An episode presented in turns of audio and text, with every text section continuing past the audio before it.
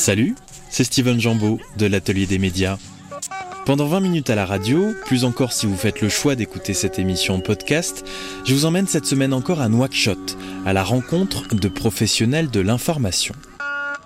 La semaine dernière, vous avez entendu Bakary Gueye, un des doyens du journalisme en Mauritanie, raconter le chemin parcouru depuis l'émergence de la presse indépendante il y a une trentaine d'années. Puis la journaliste et blogueuse Awa Sedou Traoré a insisté sur les importants besoins de formation pour une professionnalisation du métier. Et enfin, Mohamed Diop, de l'agence Al-Akbar, a appelé de ses voeux la structuration des médias mauritaniens en véritables entreprises de presse. Dans ce deuxième volet, spécial Mauritanie, je vais donner la parole à trois jeunes journalistes de la génération qui a décidé d'appuyer sur l'accélérateur. On commence avec le plus vieux, si j'ose dire. Il s'appelle Amadoussi et vient tout juste de fêter ses 30 ans. Ce journaliste mauritanien est originaire de Nouadhibou, une ville située à 470 km au nord de Nouakchott. Il a appris le journalisme sur le tas, comme beaucoup d'autres dans le pays, mais il a aussi suivi des formations en France et au Sénégal. J'ai donc commencé par demander à Amadoussi de me raconter son parcours peu commun. Moi, j'ai 20 euh, ans quand je viens à Nouakchott. Donc, quand je quitte chez moi pour venir à Nouakchott pour faire mon bac et aller à l'université, avec l'ambition de euh, faire des études en journalisme. Sauf que euh, c'est pas possible parce qu'il n'y a pas d'école de journalisme proprement dit. Donc, il a fallu apprendre sur le tas entre mes études de droit et puis des stages dans des rédactions, faire un peu le rat des rédactions pour apprendre et tout ça. Et de fil en aiguille, euh, j'ai quand même pu euh, bénéficier euh, assez souvent de bourses de formation, que ce soit pour aller au CFPJ Paris en 2015 où j'ai fait une formation en journalisme web et GRI, et ensuite à Dakar avec des GICOM et plein d'autres possibilités grâce au soutien du SCAC, de l'ambassade de France en Mauritanie. Et à un moment donné, j'ai également pu, eu l'occasion de faire un master donc euh, c'est le clou, on va dire, entre guillemets. Un master à l'école supérieure de journalisme euh, de Paris, EJ Paris. J'avais postulé en 2016 et ils m'ont pas accepté. Donc il a fallu que je retente mon coup. C'est un peu comme monoblog. Euh, quand j'ai postulé pour monoblog, il a fallu retenter ma chance à deux reprises pour être retenu. Mais au final, je suis retenu et donc très content d'avoir pu le faire. j'ai appris lors de la remise du diplôme que j'étais le deuxième Mauritanien à être sorti euh, de cette école en 60 ans. Donc c'est plutôt euh, intéressant. Et donc bardé de tous ces diplômes, dans quel état d'esprit es-tu revenu ici en Mauritanie? Et qu'est-ce que tu t'es dit que tu allais faire? Alors déjà, il faut garder en tête, ou en tout cas se rappeler que euh, j'ai pas été en, France ou, ou, à Dakar ou, à Abidjan sur une année complète. J'ai toujours fait des navettes et des cycles plutôt courts, aussi des, des, études à distance et tout ça. Et globalement, sur les 9 ans de carrière, entre guillemets, que j'ai, j'ai essentiellement bossé comme journaliste autodidacte, en fait, pendant très longtemps. J'ai beaucoup fait de l'auto-apprentissage, c'est ce qui fait qu'aujourd'hui, de plus en plus, on est dans la formation. Donc, dès le départ, en 2015, quand je suis allé pour ma première expérience, l'idée, c'était de revenir et pouvoir partager avec les autres parce que il y avait euh, ce déficit de formation. Euh, et aujourd'hui, avec euh, la, disparition des rédactions dites traditionnelles la presse papier, qui servaient d'école, entre guillemets, à l'époque, on est de plus en plus euh, obligé, euh, on va dire moralement, euh, d'offrir de, de, nouveaux espaces à ces jeunes qui veulent commencer dans la profession. Tu te sens investi d'une mission de, transmission alors même que tu es tout jeune ben Oui, parce que déjà quand je suis venu, j'avais été acquis par plein de doyens qu'on a vus durant cette session. Il y en a un qu'on n'a pas vu qui est Khalilou Diagana, correspondant de la Dutch Welle en Mauritanie. C'est monsieur qui, quand je suis venu, m'a accueilli à bras ouverts et m'a tenu la main. Et il ne devait pas être plus âgé que moi aujourd'hui. Euh, donc c'était il y a bientôt dix ans et aujourd'hui, euh, je pense que c'est à mon tour quelque part parce que je m'estime être privilégié euh, d'avoir eu ces bourses-là très tôt, d'avoir eu le soutien des anciens. Et aujourd'hui, neuf ans, c'est quand même pas mal dans un métier comme le nôtre. C'est passionnant, on voit plein de choses tous les jours et quelque part, c'est un rôle de, de, grand frère, on va dire, de frère tout court, à un moment, de petit frère selon. Euh, de, partager euh, les expériences qu'on a eues. Euh, j'aime à dire que ce n'est pas de la formation, c'est plutôt des sessions de partage d'expériences et d'enrichissement mutuel. Et aujourd'hui, le clou de tout ça, c'est l'établissement des médias démocratie en Mauritanie, dont je suis le directeur. C'est une plateforme franco-africaine qui fait beaucoup de formations et d'échanges en immersion entre les journalistes africains et les journalistes français, entre les médias africains et les médias français. Et quels sont les besoins justement en matière de formation pour les journalistes ici en Mauritanie? Alors, j'ai envie de dire que les besoins sont criants, euh, sans pour autant verser dans l'exagération, dans le sens où, euh, typiquement, euh, si aujourd'hui un jeune veut se lancer dans les médias, il n'a aucune école où se former il va falloir faire un dosage entre, je pense, euh, tout ce qui est euh, fondamentaux du journalisme, les règles d'éthique et tout ça, les différentes techniques, la protection des sources, plein de choses qui sont à la base du, journalisme. Et de l'autre côté, on peut développer des spécialités, euh, que ce soit la recherche sur Internet avec le fact-checking ou tout simplement en faisant des capsules vidéo avec son téléphone, en faisant des émissions en live avec son téléphone, ou plein de choses. donc oui fondamentaux du journalisme d'un côté et de l'autre côté, nouvelles technologies qu'il faut allier euh, à la presse pour euh, atteindre toujours plus de monde et s'adapter euh, aux réalités d'aujourd'hui. Et aussi se poser la question de la façon dont les gens consomment l'information. Et je crois qu'il y a quelque temps, tu avais fait une étude pour savoir comment les Mauritaniens s'informent. Alors, aussi surprenant que cela peut l'être, les Mauritaniens s'informent davantage à travers la radio. Surprise, oui. Parce que alors, c'était une étude qu'on avait menée dans le Gorgol et, euh, et dans la Saba. Donc, c'est des régions à l'intérieur du pays, à 500 km et 600 km pour l'un et l'autre. Et on est allé à la rencontre de, de, citoyens, de, responsables. On a fait un échantillon assez représentatif à l'époque pour une enquête qualitative. Et au final, euh, ce qui ressort, c'est que non seulement déjà les gens sont assez... Euh, ils tiennent beaucoup à, à être informés, et surtout qu'il y a un canal principal qui se dégage, et c'est la radio. Donc on était surpris parce qu'en partant, on se disait que certainement avec WhatsApp, avec les réseaux sociaux, avec Internet, tout ça, les sites web qui se développent, parce qu'il y en a plein en Mauritanie, euh, tout le monde s'informe euh, via ces canaux-là liés à Internet. Eh ben non, c'est la, radio. Et quelle radio?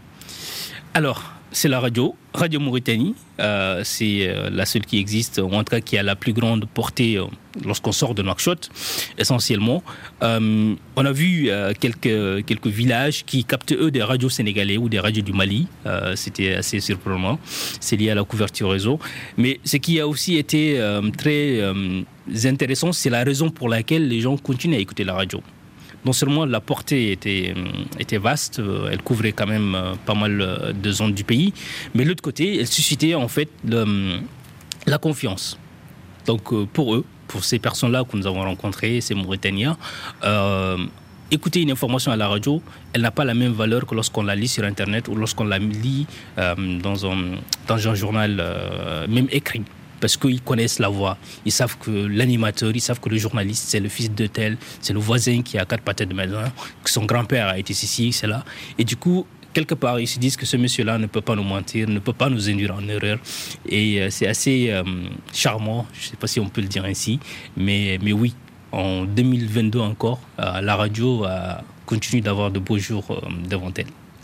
L'écosystème des médias ici en Mauritanie est très jeune, cela fait une trentaine d'années, ça date du début des années 90, 92 même pour être assez précis. Euh, et on, voit que bien l'écosystème est encore en train de se structurer et ici euh, les autorités mauritaniennes travaillent justement à essayer de réguler euh, davantage le secteur des médias. Peux-tu nous en dire un petit peu plus? Alors oui, le secteur des médias a connu différentes phases, on va dire.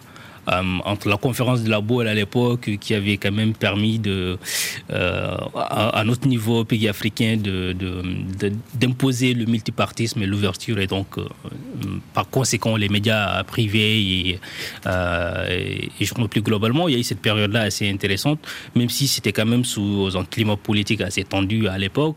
dans les années 2000, on a quand même, les médias ont quand même connu des vagues de répression assez importantes, plusieurs plusieurs directeurs euh, des publications et des journaux se retrouvaient souvent en prison et suspendus.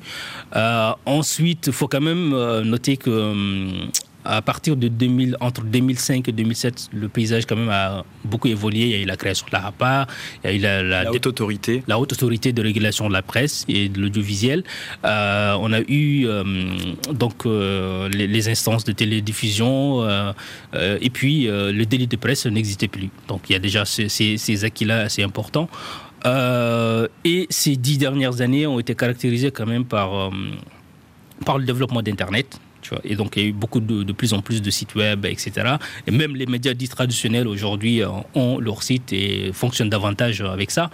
Euh, on se rend compte que de plus en plus, il y a de nouveaux défis. Euh, ces trois dernières années, il y a une étude qui a été, hum, qui a été menée à travers la création d'une commission de réforme du secteur des médias en Mauritanie, euh, commanditée par la présidente de la République et mise en œuvre par des journalistes. Elle a fait son rapport en diagnostic en fait de l'état de, des médias en Mauritanie avec ce qu'il y a de mieux à faire, mais également insistant beaucoup sur ce qu'il faut pour que cette presse là puisse jouer son rôle de sentinelle de la démocratie, d'accompagner les transitions démocratiques lorsque lorsqu'il y en a et euh, d'être euh, d'être la voix des, des sans-voix. Donc là, par exemple, euh, à titre d'exemple, elle est passée quand même d'un statut de, gendarme des médias assez répressif ces dernières années à une posture plutôt de dialogue et, d'échange, même si elle reste toujours le gendarme des médias. il y a quand même de plus en plus d'ouverture et de dialogue. Il y a espoir aujourd'hui que l'environnement soit davantage assaini parce qu'on a plein de gens qui usurpe cette qualité de journaliste. Et donc, avec euh, une loi prochaine qui viendra, je pense, bientôt euh, sur euh, le journalisme professionnel, on aura quand même des critères assez importants et des avantages, beaucoup, des avantages précis pour, les, pour les journalistes. Enfin, je pense que la difficulté première, s'il y a deux difficultés à relever ou deux défis à relever, ce sera le, défi du modèle économique parce que ici, le journalisme ne nourrit quasiment pas son homme. On me dira que c'est peut-être le cas ailleurs, mais il y a des milliards au minimum qu'il faut. Et je pense que oui, euh, il faut que les médias puissent être accompagnés pour être de vraies entreprises de presse avec une vraie régie commerciale et tout ça. Et ça demande de la formation, ça demande qu'il y ait des entrepreneurs derrière. Et ça demande aussi un soutien de l'État beaucoup plus euh, important avec la structuration. Tu vois, on a un fonds d'appui à la presse privée, par exemple, qui existe. Euh, donc c'est de l'argent qu'on donne à des médias euh, privés, etc. C'est beaucoup d'argent, c'est beaucoup de millions. Et ben, on pourrait réfléchir à une façon de faire en sorte que ces médias-là soient obligés de remplir un cahier de charges par rapport à ces fonds qu'ils reçoivent, en par exemple, euh, des journalistes en formation euh, quelque part où ils peuvent être en immersion et se perfectionner, ou tout simplement en achetant du matériel qui fait que du coup on peut avoir des meilleures qualités de production, etc. Donc oui, il y a plein de pistes à, explorer. Je pense qu'aujourd'hui, euh, de plus en plus quand même, euh, un journaliste euh, a de la marge de manœuvre. Il y a des sujets qui étaient tabous euh, il y a quelque temps, qui aujourd'hui sont légion dans, dans les médias publics. je, peux, je peux parler de l'esclavage par exemple. C'est quelque chose qui à un moment donné c'était compliqué d'en parler. Aujourd'hui, de plus en plus on en parle et sans pour autant risquer de finir sa vie en prison. Et que peut-on te souhaiter à toi, à Madoussi Tu es journaliste, tu travailles pour différents médias, tu fais de la formation, et pour différents médias, mais aussi l'Agence mauritanienne d'information, qui est une agence d'information publique. Alors oui, euh, qu'est-ce qu'il faut me souhaiter Vu que c'est mon anniversaire, bah déjà une longue vie et de la santé, je pense que c'est le plus important, et surtout que je continue de garder cette flamme euh, en moi qui me, qui me pousse à me lever tous les jours, à faire ce métier qu'on aime, et surtout à pouvoir être là pour les autres. Parce que je pense que, comme je te disais tout à l'heure, je suis béni. Euh, j'ai euh, bénéficié de pas mal d'opportunités que mes semblables n'ont pas eues. Et euh, là, avec Média et Démocratie, on va sur deux années, trois années assez intéressantes et riches en termes de formation et d'opportunités offertes au journalisme africain et mauritanien en particulier. Donc oui, me souhaiter plein succès dans ces activités-là. Pour l'agence mauritanienne d'information, elle est elle entreprend euh, une dynamique de transition. Ça a été pendant très longtemps un média, de, gouvernemental et aujourd'hui, elle, entame, euh, depuis quelque temps, elle entame sa transition pour devenir un média de service public. On a de plus en plus de journalistes qui viennent de la presse privée, qui viennent d'ailleurs euh, dedans. Il y a de plus en plus de jeunes et donc oui, euh, on a un rôle pour assurer une relève, euh, que ce soit dans cette agence ou mais également plus globalement, euh, il y a une nouvelle génération de journalistes mauritaniens qui va émerger. Et je dois grandir avec eux, mais aussi accompagner ceux qui, qui, le souhaitent et ceux qui en ont besoin. Et peut-être entreprendre et créer un média qui informerait ici à Nouakchott, mais aussi à Nouadhibou, d'où tu viens? Alors, j'avais tenté une expérience de création d'un média en 2017 déjà. Euh, le site existe toujours, ça s'appelle reflet.net. Euh, c'est un média qu'on avait imaginé sous le même modèle que les jours donc en France, et qui faisait du slow information, c'est-à-dire qu'on n'était pas dans l'actualité euh, euh, chaude et tout ça, il fallait prendre son temps et on livrait euh, des papiers d'analyse et tout ça. On l'a fait pendant un petit moment, un peu aussi de fact-checking, mais on s'est heurté très vite à cette difficulté de moyens d'économie. On n'avait pas un modèle économique qui était viable. Et du coup, c'est un média qui ne rapporte pas d'argent. Et l'information, ça a un coût, malheureusement. Et vu qu'il n'y a pas d'abonnement, euh, des gens Déjà, avant, il n'y avait pas les moyens de paiement en ligne, mais surtout que euh, dans la conscience collective, l'information est gratuite. Quoi. Le journal, on l'a, on se le passe. Euh, à la radio, on allume, on ne paye pas. À la télé, pareil. Et donc, dans la conscience collective, l'abonnement, c'est niette. Alors, il y a des chemins à parcourir. J'ai bon espoir que ça va évoluer euh, comme ça a pu évoluer ailleurs. Mais oui, donc j'ai tenté l'expérience qui n'a pas été concluante d'un point de vue entrepreneurial. Par contre, oui, euh, ce médium, euh, ça a été un prolongement un petit peu de mon blog euh, que j'avais à Mondoblog, avec la seule différence que j'ouvrais plus donc les colonnes de ce site-là à, d'autres personnes et que le traitement il était beaucoup plus c'était un traitement journalistique et non un, un point de vue d'un blogueur etc donc ça a été ça. Il existe toujours sur des questions que l'on estime euh, assez important, donc on n'est pas dans l'actualité. Euh, si vous allez là tout de suite, euh, ce ne sera pas le site le plus, le plus actuel, mais par moment, il y a des, quand même des, des traitements, des, sujets que l'on décide de, on décide de s'en emparer et de le traiter en, profondeur. de l'autre côté, oui, on va accompagner, j'accompagne déjà et on va continuer à le faire, accompagner la création des médias dans les régions. On a plein de, même tout à l'heure, euh, euh, à, la, fin de la formation euh, sur le podcast ici, jusqu'en discutant là en aparté, il y a l'un des participants qui me dit en fait, je, suis sur un projet média, migration, etc. Donc, oui, il y a deux semaines, c'était quelqu'un qui voulait se lancer sur le fact-checking et tout ça, avec un média spécialisé, d'autres sur les médias régionaux qui va parler que du développement durable dans le Gorgol, qui est quand même le grenier de ce, de ce pays, entre guillemets.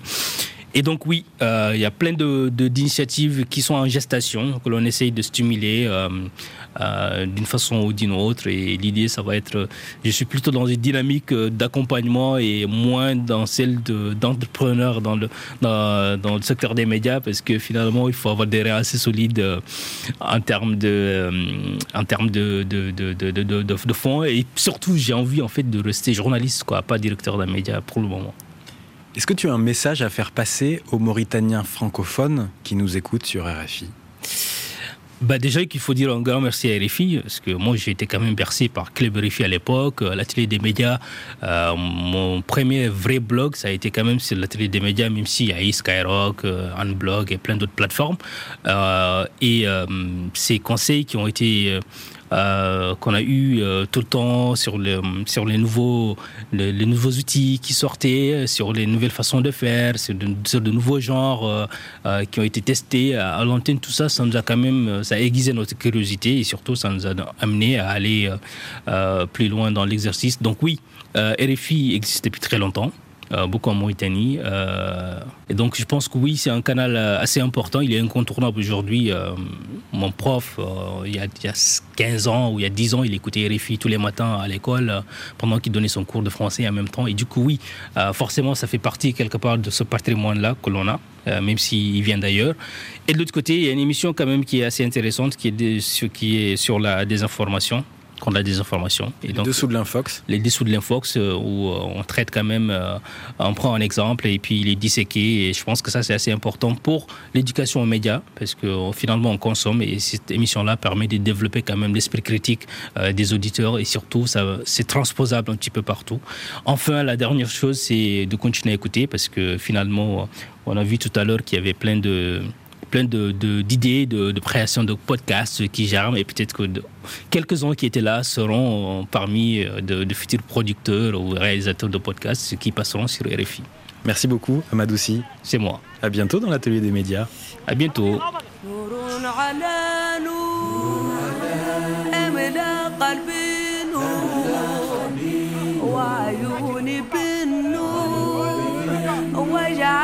من أمامي نور من أمامينه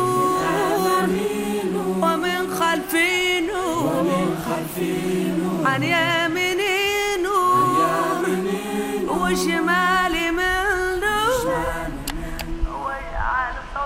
À Nouakchott, le réalisateur de l'atelier des médias, Simon De Creuse, et moi-même avons organisé des moments d'échange avec une vingtaine de journalistes locaux, notamment sur l'écriture pour le web, mais aussi sur le podcast comme prolongement numérique de la radio. Ça nous a permis de rencontrer plusieurs jeunes journalistes sacrément déterminés, et notamment des femmes. Donc euh, c'est Kanaminata, euh, journaliste, reporter et speaker à la télévision nationale euh, Al-Mauritania. Peux-tu nous expliquer comment tu es arrivé au journalisme? C'était d'abord une passion et ensuite euh, j'ai atterri euh, comme par magie. Un soir, je me rappelle même de la date, c'était euh, un soir d'août au niveau de la cafette du Centre culturel euh, français en Mauritanie. J'ai rencontré un journaliste, Christophe, qui m'avait demandé de faire pour lui euh, un doublage de voix. Et depuis, l'aventure continue. Et comme c'est une passion que je nourrissais depuis toute petite, mais j'ai pas eu la chance, malheureusement, de fréquenter d'écoles de journalisme parce qu'il n'y en avait pas en Mauritanie. Qu'est-ce que tu as fait comme étude, du coup? Donc, euh, j'ai atterri à la fac de droit j'ai pas réussi. Et ensuite, je me suis inscrite dans un institut de formation, euh, Easy Communique, et j'ai eu une licence 3 en gestion des entreprises. Et du coup, quand tu as pu enfin faire du journalisme, qu'est-ce qui t'a intéressé et quel type de journalisme as-tu voulu faire? Comme toujours, euh, j'ai toujours nourri l'espoir, en tout cas, de faire des, des reportages, d'avoir des stories, de raconter des histoires. Donc, c'était les reportages. Et ensuite, je suis tombée dans la présentation. Et là, maintenant, heureusement pour moi, j'ai renoué avec les reportages. Le terrain, c'est ce qui me passionne, en fait. Qu'est-ce qui ne te plaisait pas dans la présentation? C'est le fait de, de rester là, d'avoir un journal préparer et de venir en vedette et de m'asseoir, de lire, des fois même, je dirais, euh, de découvrir le journal euh, en même temps que les téléspectateurs, j'aimais pas. Je trouvais qu'il manquait un peu de piquant et que ça défavorisait ou ça dévalorisait, autant pour moi, le métier de journaliste qui est vraiment le terrain, les rencontres, euh, aller sur le terrain pour faire un reportage et ensuite revenir avec un autre papier, les engueulades, penser que tout est foutu au dernier moment rattraper tout par, euh, à travers une conversation, à travers une lecture. Donc pour moi, c'est ça le métier en fait. Et je crois qu'il y a des thématiques, des sujets qui t'intéressent plus que d'autres dans le journalisme. Oui, euh, il y a la thématique de l'environnement parce qu'on est fortement euh, touché par les problématiques de l'environnement en Mauritanie, mais il y a également la question de genre. Nous subissons de plein fouet cette question en Mauritanie, surtout nous les femmes. Nous, les jeunes d'aujourd'hui, il y a un problème générationnel et on est souvent emprisonné par la religion qui, moi, je trouve, elle est utilisée au détriment des femmes et des hommes, bien sûr, pas que des femmes. Dans ta pratique du journalisme au quotidien, est-ce que justement tu te retrouves confronté à ce problème-là, le fait d'être une femme pour aller vers les gens? Euh, Officiellement, je dirais non, mais officieusement, oui. Quand on me dit, par exemple, euh, tu ne peux pas faire cette mission de terrain parce que c'est loin et que tu es une femme, moi, je trouve que là, il y a un problème. Ou euh, quand on voit même euh, la structuration des médias chez nous, bien sûr, il y a des places pour les femmes, mais après, quelle place? Donc ça, c'est à revoir en fait. Et c'est à nous, les femmes, justement, de refuser ça, parce que quand on dit qu'une femme ne peut pas trimballer un trépied ou qu'elle ne peut pas avoir une caméra, aujourd'hui, on n'a pas besoin de ça. Avec son téléphone, on peut très bien euh, produire son article ou faire son travail. C'est à nous-mêmes d'inverser les tendances et de changer cette mentalité-là il ne faut pas qu'on accepte en fait cette instrumentalisation-là que font les hommes mauritaniens, d'accepter d'être toujours relégués au second plan. Moi, je trouve que c'est assez réducteur. Comment vois-tu l'évolution du métier de journaliste et du secteur des médias ici, en Mauritanie? Euh, je dirais euh, ça avait bien commencé parce que euh, dans les années 80, quand on retourne un peu en arrière, les femmes elles étaient bien impliquées. Il y a des exemples de femmes qui étaient réalisatrices à l'époque et autres. Aujourd'hui, moi je pense que les jeunes, en assurant la relève, ils doivent surtout accepter d'apprendre. Moi je dis toujours, je suis apprenti journaliste. Ils doivent accepter d'apprendre, ils doivent accepter de, de, gravir les échelons, ne pas se presser et de savoir que le, le journalisme, c'est pas seulement être à l'ombre c'est aussi apprendre et faire son bonhomme de chemin et profiter aussi surtout des occasions que nous offre le numérique aujourd'hui. Ne pas rester sur les médias traditionnels qui euh, malheureusement utilisent plus de langue de bois qu'autre chose. Est-ce que tu as réfléchi peut-être à créer ton propre média ou à, à devenir entrepreneur dans le domaine des médias? Oui, bien sûr. On en parlait tout à l'heure avec euh, quelques collègues dans la salle quand on faisait la leçon sur euh, le journaliste web. Et j'ai dit à un collègue, moi, je, pense de plus en plus à créer une chaîne YouTube et à faire euh, ce qui m'intéresse dans le métier. Pour raconter quoi sur cette chaîne? Pour raconter des histoires, mille et une histoires. On a toujours quelque chose à raconter. Il y, a, toujours une belle histoire. Il y a toujours une histoire à rendre beau. Maintenant, tout n'est pas beau, tout n'est pas rose dans le monde. Il y a aussi euh, des côtés qu'il faudra bien sûr raconter qui nous feront mal. Mais pour moi aussi, ça fait partie de la vie et ça fait partie euh, des rencontres qu'un journaliste doit faire et doit raconter. Aminata, tu as 29 ans, tu es jeune. Qu'aurais-tu à dire aux jeunes Mauritaniens qui nous écoutent et qui se disent peut-être euh, qu'ils ont envie d'être journalistes eux aussi? Déjà, je dirais euh, détermination, persévérance, motivation, mais aussi il faut qu'ils puissent saisir leur chance. Parce que je sais que tout n'est pas facile, mais c'est en y croyant qu'on va y arriver. Donc, euh, si moi j'ai pu aujourd'hui, je ne dirais pas arriver au stade que je veux, mais si j'ai pu franchir certaines choses, c'est parce que je lui écrit. Donc, je demanderais d'y croire, mais surtout de ne pas être pressé encore une fois parce que c'est l'une des grandes faiblesses euh, ou l'un des grands défauts des Mauritaniens. Merci, Aminata. Merci beaucoup. Merci. J'ai 29 ans, et, mais j'ai 31 ans sur les papiers, erreur administrative.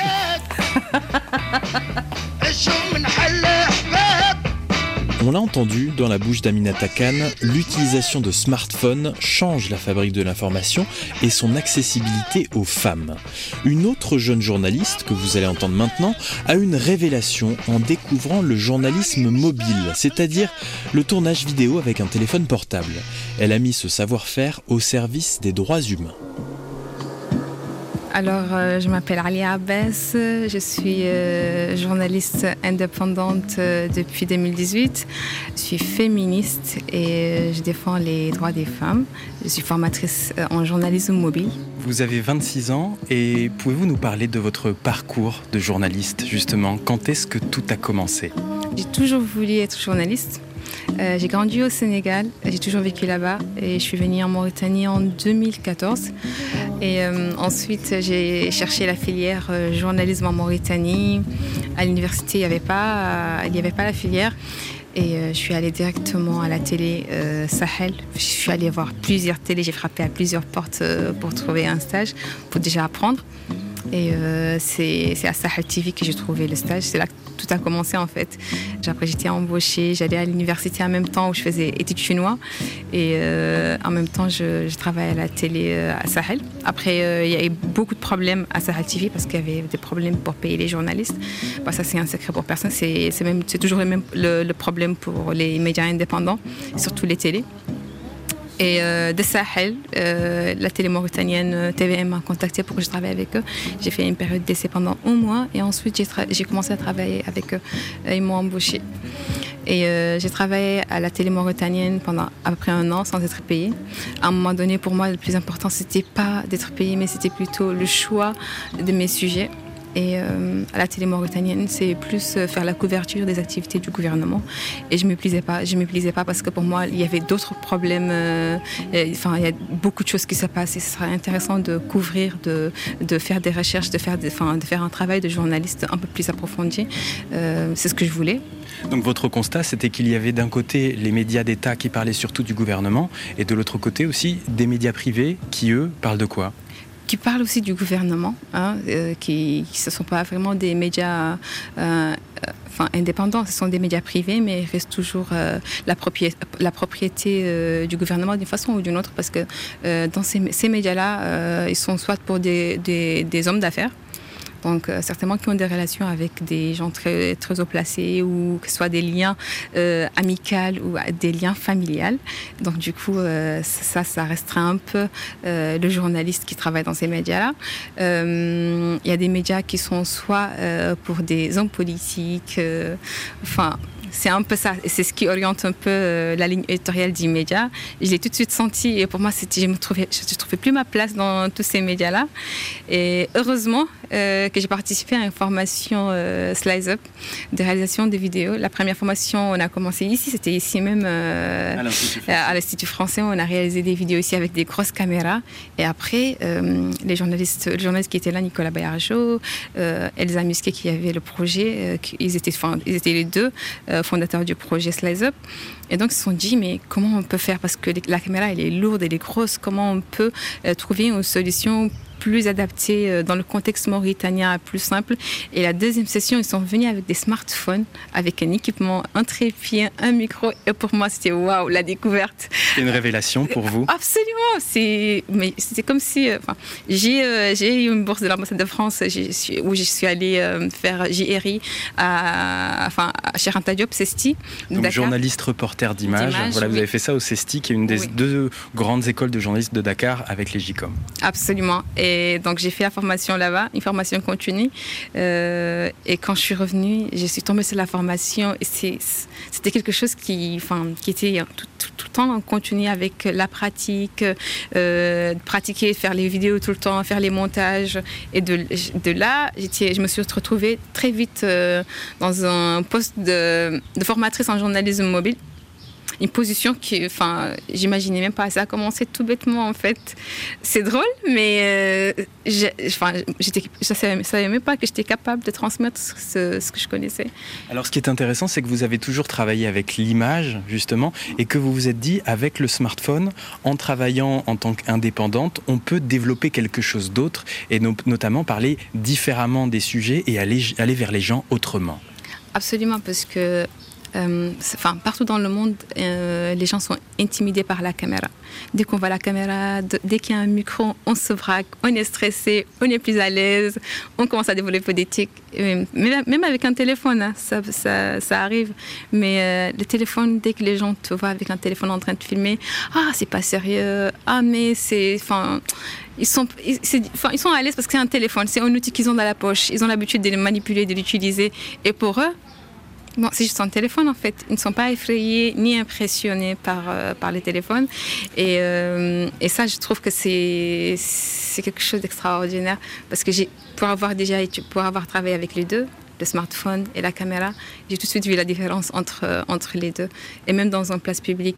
Là aussi, avant, quand, tu, quand je passe avec mon appareil ou avec ma caméra, les gens me disent Mais arrête de nous filmer, tu veux vendre notre image avec un smartphone on me voit à peine en fait. Je me fonds très vite dans, dans la masse. Et ça, je pense que c'est un atout. Et pourtant, vous parlez de sujets dont les autres médias ici en Mauritanie parlent peu, voire ne parlent pas, à savoir euh, les questions de migration, de droits des femmes et aussi les questions de racisme. Absolument. Euh, moi, tout de suite, je me, enfin, je me suis tout de suite euh, focalisée, positionnée en tant que journaliste des sujets que je veux traiter. C'était surtout euh, les droits humains en général, mais les droits des femmes surtout, mais vraiment les droits des femmes.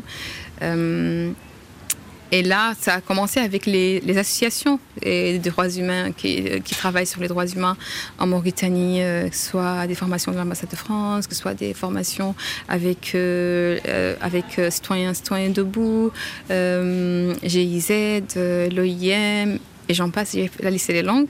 ils nous ont formés en tant que journalistes sur ces questions-là. Et je me suis dit, mais, mais c'est comme si c'était un monde à part que j'ignorais.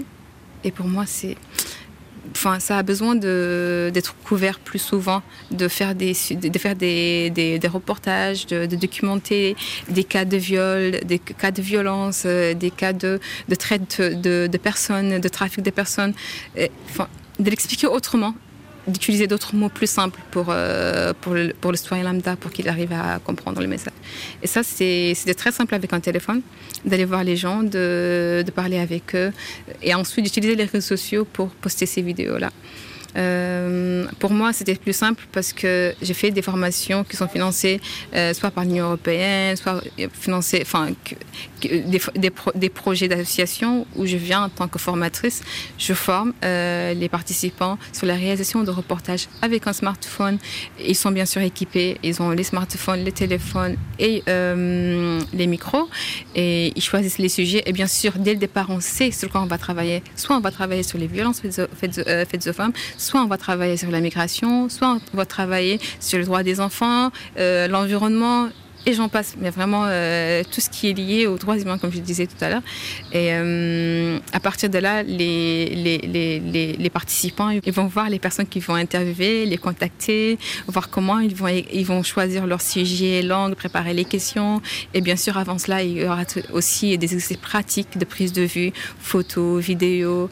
Et il faut une fois, enfin, vers la fin de la, formation, cinq jours de formation, on se retrouve avec cinq vidéos ou dix vidéos qui ont été réalisées sur ces questions-là et qui vont ensuite être euh, diffusées sur les réseaux sociaux euh, de, de l'association. Donc vous avez formé comme ça des centaines d'hommes et de femmes pour faire des, vidéos mobiles et c'est des formations, comme vous le disiez, qui sont à la fois techniques mais aussi sur le fond, sur les questions d'éditorial. On parle d'angle, on parle voilà, de techniques rédactionnelles, éditoriales. Euh, euh, journalistique. Absolument. Sur tous les plans, c'est pas pas juste des formations euh, euh, qu'on fait comme ça d'une façon très vague, mais c'est des formations vraiment très très intenses. je suis passée par là et ça ça m'a permis de, comprendre beaucoup de choses, de faire beaucoup de choses. Et pour moi, c'est très important pendant ma formation de, de vraiment mettre la pression sur les participants. Enfin, c'est pas la pression où tout le monde il est stressé. Non, mais c'est vraiment euh, je sais pas comment vous l'expliquer, mais à chaque fois vers la fin, les gens me disent Ah, quand je t'ai vu arriver, ta petite taille, euh, euh, parce que je suis pas très très longue, je suis pas très très, euh, enfin très grande. et ils me disent quand on, quand on te voit très jeune, on pense pas que tu es capable de faire, de, de, nous former. Et à la fin, on se rend compte que mais oui, mais si tu peux le faire. Et on était impressionnés par, enfin, par toi de voir une jeune fille. Et moi, au début, c'était bizarre pour moi parce que pour moi, c'est normal, normal qu'une jeune fille entre dans une salle formée euh, dit ou jeune fille entre, femmes et, enfin, et garçons, les former sur la réalisation de reportages. Moi, c'est tout à fait normal. Euh, mais pour eux, c'était waouh. Enfin, enfin, ils me disaient, on avait des doutes. Dès le début de la formation, on a des doutes. Et, euh, mais après, vers la fin, avec les résultats, on voit les vidéos. Euh, Ouais, euh, ouais, ils sont, ils sont très impressionnés. Moi, je suis très fière, très contente. À chaque fois, je me dis, mais comment j'arrive à faire ça? Mais euh, franchement, je sais même pas comment, en fait. Je sais pas comment, mais oui. C'est surtout eux, en fait. C'est surtout eux. Euh, ils s'investissent beaucoup. Ils sont très intéressés par le sujet. oui, c'est surtout eux. Ali Abbas, journaliste indépendante ici en Mauritanie, votre ambition derrière tout ça, c'est de créer un nouveau narratif une nouvelle façon de raconter des histoires aussi et de combler le manque euh, qu'il y a à ce niveau-là en Mauritanie pour moi, en fait, l'idée, là, actuellement, je travaille euh, en tant que chargée de com, mais euh, l'objectif, c'est vraiment de créer un média indépendant, totalement indépendant. je ne vais pas chercher à le financer parce que je sais que si je cherche à le financer, la Mauritanie n'est pas encore prête pour avoir des médias qui sont complètement indépendants.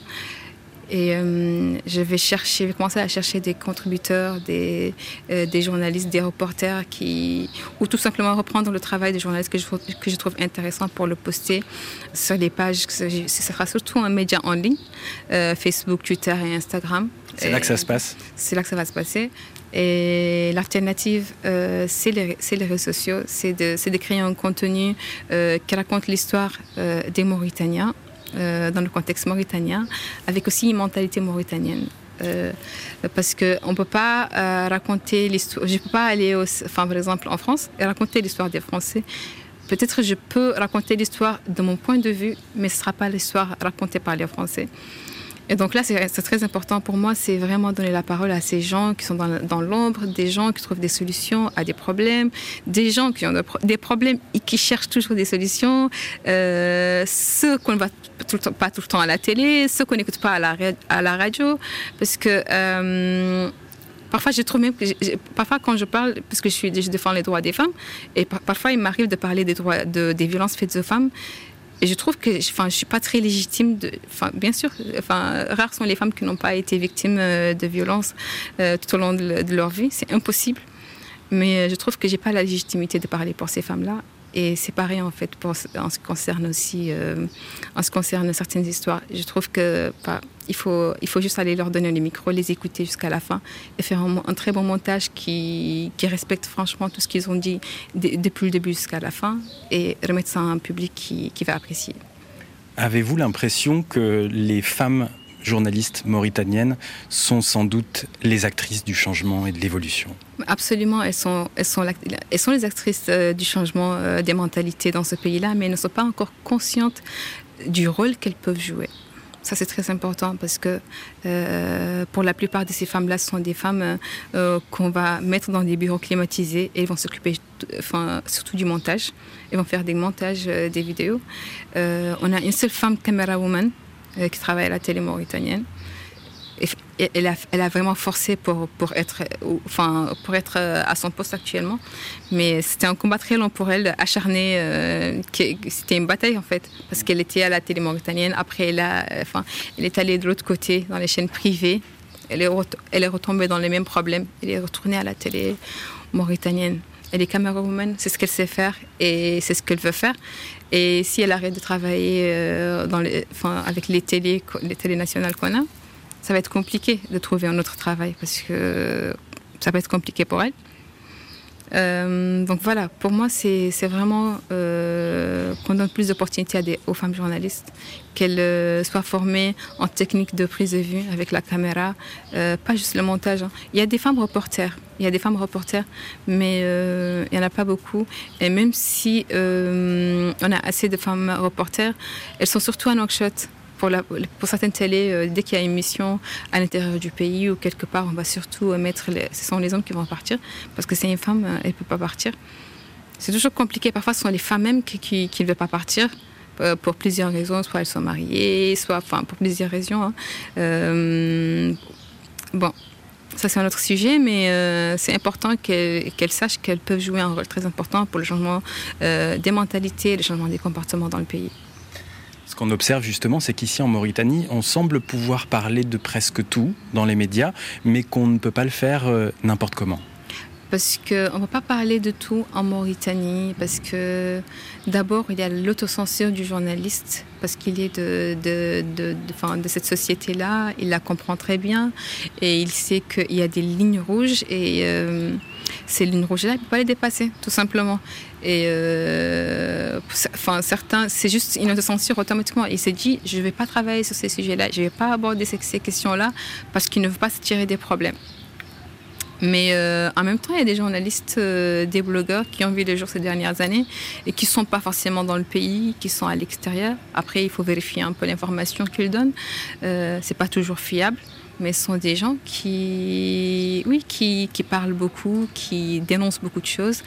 Et ça, ça commence à éveiller euh, la mentalité des jeunes Mauritaniens qui les suivent surtout. Parlez-nous justement de ceux qui vous suivent, de vos communautés. Qui sont-ils? Sur Instagram, sur TikTok, sur Facebook et ailleurs. Alors, mes communautés sur, euh, Facebook, Twitter, euh, Instagram et TikTok sont, enfin, sont très différentes. Par exemple, sur, sur Twitter, je suis suivie surtout par, euh, par, des, par des jeunes journalistes, des jeunes Mauritaniens, euh, des Sénégalais, enfin, parce que je viens du Sénégal. Euh, sur Instagram, c'est surtout par, pour la plupart, par, par ça, ça, mélange un peu, par les Sénégalais et les Mauritaniens. Sur Facebook, c'est surtout par les Mauritaniens. Et TikTok, j'ai un grand nombre d'abonnés qui sont des Mauritaniens et sur Snap aussi. Mais euh, enfin. j'ai eu beaucoup de retours positifs, j'ai eu beaucoup de messages euh, qui m'encouragent à faire le travail que je fais déjà.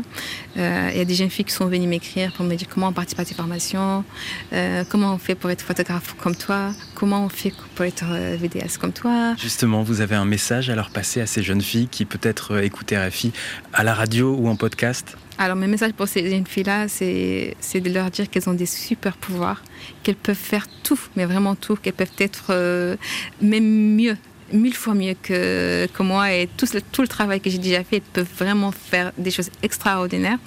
Euh, la seule limite qu'ils peuvent avoir, c'est elles-mêmes en fait, c'est dans leur tête.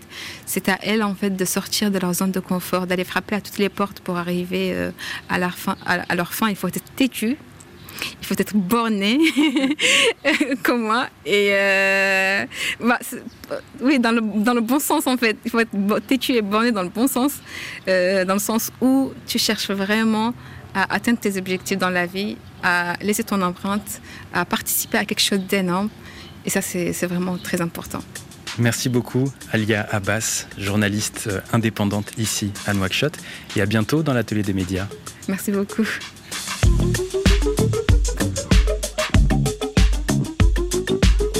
C'est sur ces mots pleins d'enthousiasme d'Ali Abbas que s'achève cette deuxième série d'entretiens enregistrés à Nouakchott en Mauritanie avec des professionnels de l'information. Si vous aimez l'atelier des médias, je vous rappelle que vous pouvez l'écouter en podcast en version longue dès le samedi matin sur Spotify, Apple Podcast, Deezer ou encore l'appli RFI Pure Radio. Pour me contacter, envoyez-moi un mail à l'adresse atelier.rfi.fr ou un message sur Twitter. Je vous donne rendez-vous dans une semaine pour un nouveau numéro de l'atelier des médias.